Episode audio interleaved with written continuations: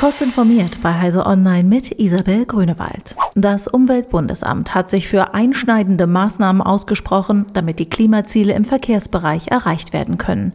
Höhere Spritpreise, Abschaffung der Pendlerpauschale, massiver Ausbau von Bussen und Bahnen, Tempolimit, Pkw-Maut. Der CO2-Preis sollte demnach ab 2022 im Vergleich zur bisherigen Planung mindestens verdoppelt werden. Das würde deutlich steigende Preise für Otto- und Dieselkraftstoff bedeuten. Im Gegenzug will das Bundesamt einen sozialen Ausgleich. Es sei die bittere Wahrheit, dass wir im Verkehrssektor viel Zeit verloren hätten und daher nun viele Stellschrauben gleichzeitig bewegen müssten, damit die Klimawende noch gelinge, erklärte der Präsident des Umweltbundesamtes Dirk Messner. Die Bundesnetzagentur hat nach einem Bericht der Rheinischen Post in diesem Jahr bereits tausende Telefonnummern wegen Abzocke von Verbrauchern mit Verboten belegt oder abgeschaltet. Demnach gingen bislang mehr als 35.000 Beschwerden allein wegen SMS-Phishing-Nachrichten bei der Behörde ein. Darin werde unter einem Vorwand dazu aufgefordert, einen Internetlink zu klicken, der dann zum Download von Schadsoftware führe. Betroffen waren Mobilfunkgeräte in sämtlichen deutschen Mobilfunknetzen. Die Bundesnetzagentur warnt, nicht auf solche Links zu klicken. Krankhaftes Computerspielverhalten und Social-Media-Sucht haben bei Kindern und Jugendlichen in der Corona-Pandemie einer Studie zufolge zugenommen.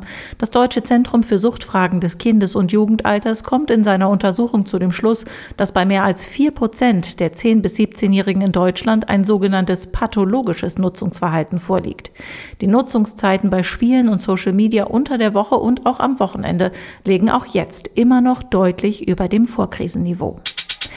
Viele Menschen in Europa haben bereits Hass und Gewalt in sozialen Medien gesehen oder sind selbst betroffen.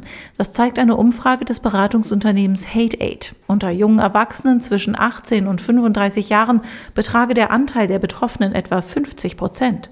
HateAid meint, mit dem Digital Services Act, der derzeit verhandelt wird, hätten die EU-Politikerinnen und Politiker nun die historische Chance, klare Regeln zu verankern, um digitale Gewalt zu stoppen. Diese und weitere aktuelle Nachrichten finden Sie ausführlich auf heise.de. Werbung. Die Fritzbox von AVM hat das neue Wi-Fi 6 an Bord. Damit erreicht dein WLAN ungeahnte Sphären. Filme in HD streamen, mit Tempo im Internet surfen, mit gutem Ping gamen. Mit Wi-Fi 6 läuft's rund und zwar alles gleichzeitig.